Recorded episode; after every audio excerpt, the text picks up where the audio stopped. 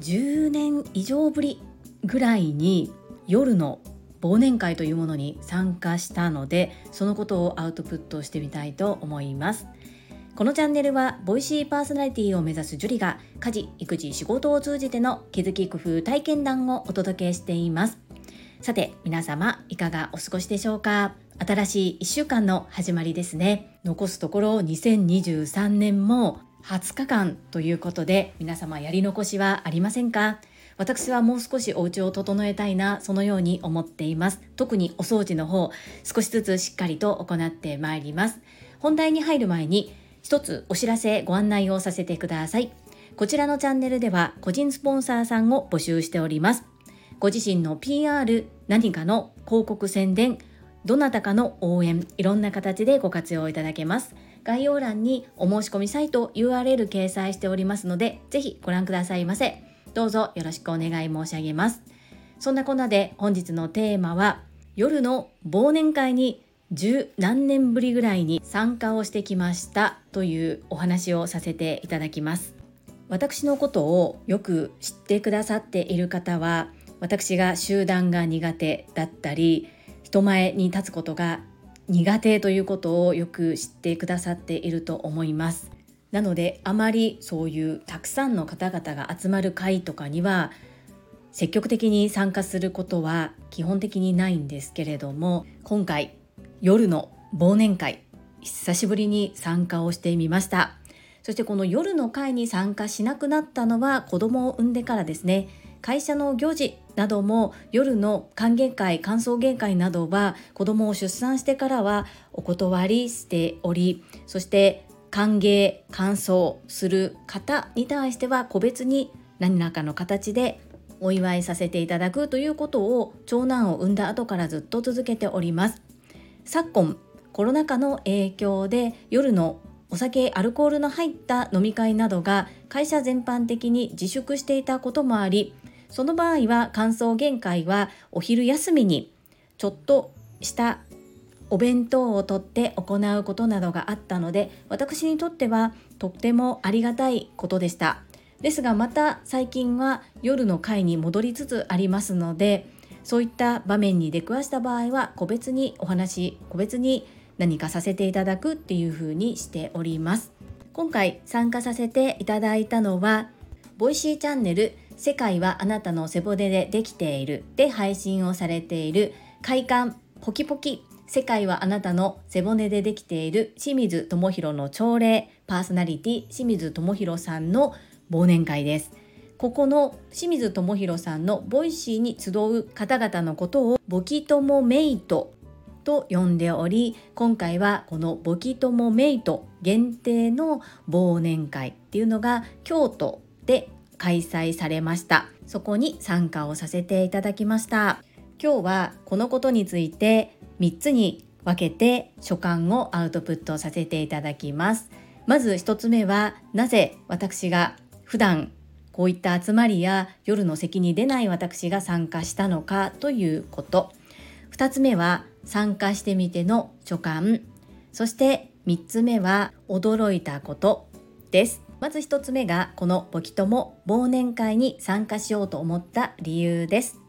今年2023年の7月に西宮で朝倉千恵子先生の講演会が開催されました。主催はピース訪問看護ステーション代表取締役社長でいらっしゃる青山由美さんでした。青山由美さんとは朝倉千恵子先生が20年前から継続開催してくださっている凛と生きる女性のための仕事塾トップセールスレディ育成塾同じ塾生仲間ということで学んだ木は違うんですけれども同じ兵庫県在住ということでお手伝いさせていただく運びとなりました。私はスタッフサイドとして携わらせていただいていました。ここで一番私がやりたかったことっていうのは青山由美さんを勝たせるということです。赤字は絶対に出さない。その上で集客。一番難しいと言われている集客。ここをどのように設計していくのかというところに一緒に携わらせていただきました。人脈も知名力も認知力もない状態でどのように集客をしていくのか。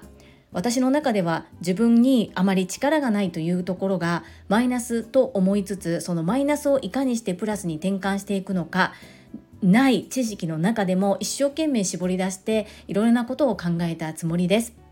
清水智弘さんはちょうどその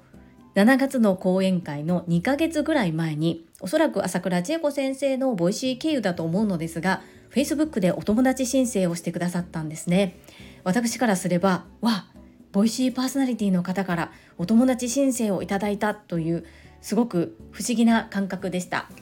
でそこでつながらせていただいて全く面識がないものの京都にお住まいということで兵庫県西宮市だったらもしかしたらお越しいただけるかもしれないと思って西宮の講演会お誘いしました。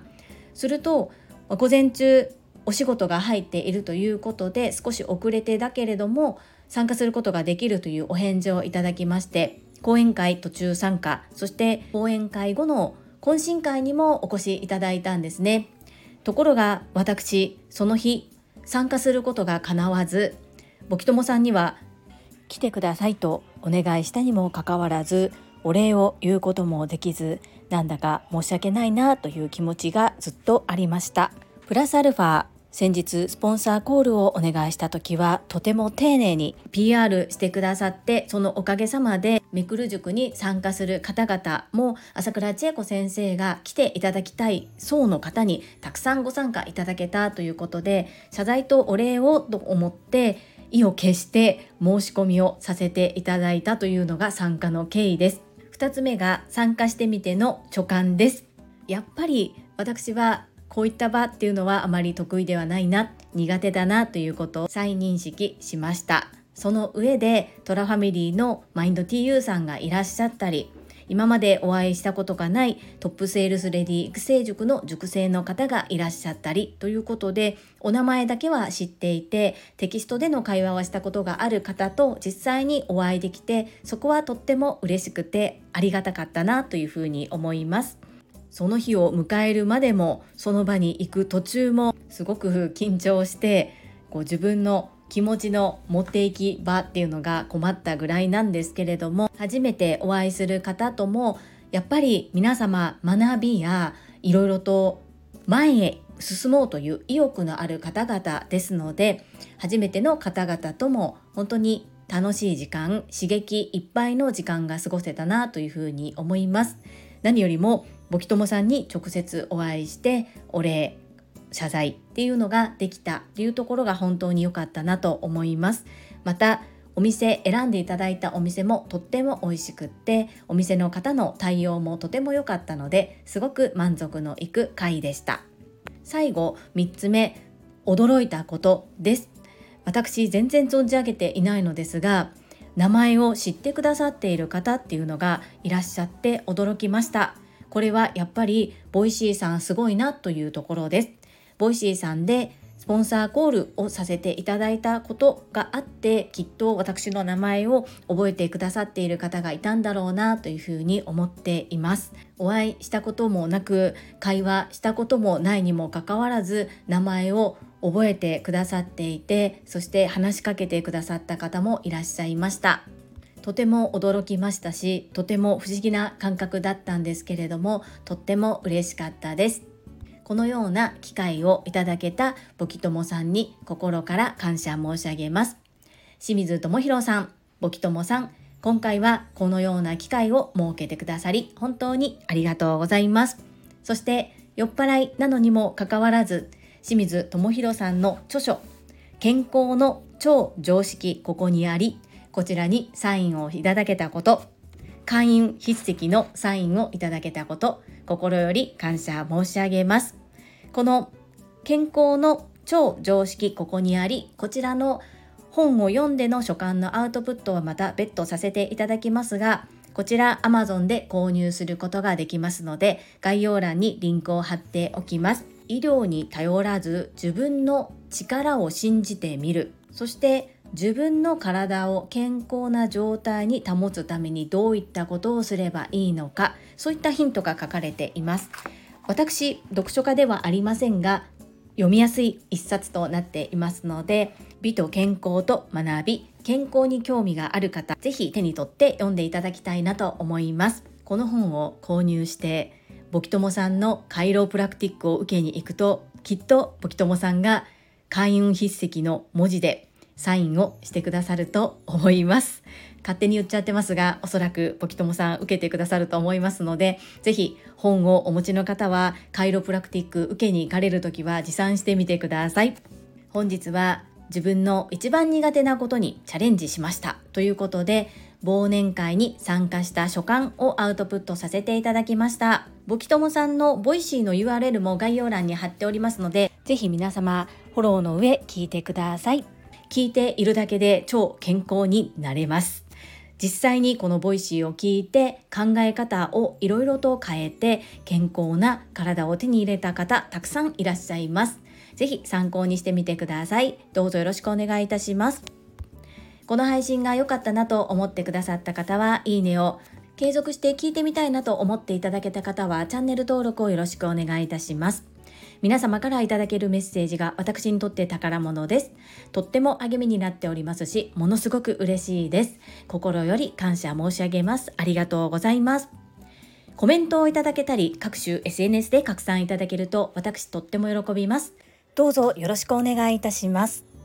ここからはいただいたメッセージをご紹介いたします。第838回振り返り念頭に立てた目標を週に一度振り返り進捗確認こちらにお寄せいただいたメッセージです。せっかさんからです。樹里さん、毎週の目標振り返りに刺激をいただいています。しかも目標の進化、毎日5分走るになったんですね。アウトプットありがとうございます。せっかさん、メッセージありがとうございます。昨日のオンライン版 TSL 第9期の2回目のグループコンサル、特別グループコンサルのアウトプットも聞かせていただきました。早速朝倉千恵子先生のアドバイスをそのまま実践行動されているお姿に感動しましたし私も勇気をいただきました。そしてせっかさん。せっかさんがきっと第一歩を踏み出されたからこそのフィードバックかなと思って拝聴しました。ここでアウトプットをして先生に普段の声を聞いていただいていなければああいった内容のフィードバックはなかったのかなというふうに思います。これもやっぱりせっかさんが1回目のグループコンサルでアドバイスいただいたことをしっかり実践行動に移されたからこれでまた一歩進まれたんだな一歩踏み出されたんだな進化されたんだなと思いながらとっても私事のように嬉しく思いながら拝聴させていただきましたそしてこの週に一度の目標を振り返りどちらかというと私のためのような配信ですがそれを聞いて刺激をいただいていますというふうにおっしゃっていただきとっても嬉しいですありがとうございますはい。毎日5分走る。これは、まさみんの応援も兼ねて、そして運動がなかなか習慣化できない自分にとって、自分への勝つを入れるために変更しました。来年2024年度の目標として取り入れるということもできたのですがもう前倒しで思ったら即行動ということで変更しております。せっかさん気づいてくださりありがとうございます。続きまして石垣島のまみさんからです。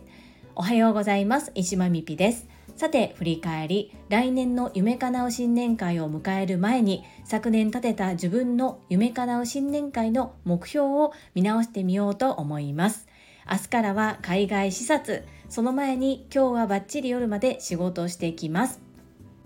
マミピメッセージありがとうございます。そうですよね。2024年の目標を立てるためにやはり2023年の目標振り返りは私も大切だなと感じております。きっとマミピであればすでにされているもしくはしっかりと行っていかれるだろうなというふうに思います。そして本日から海外視察なんですね。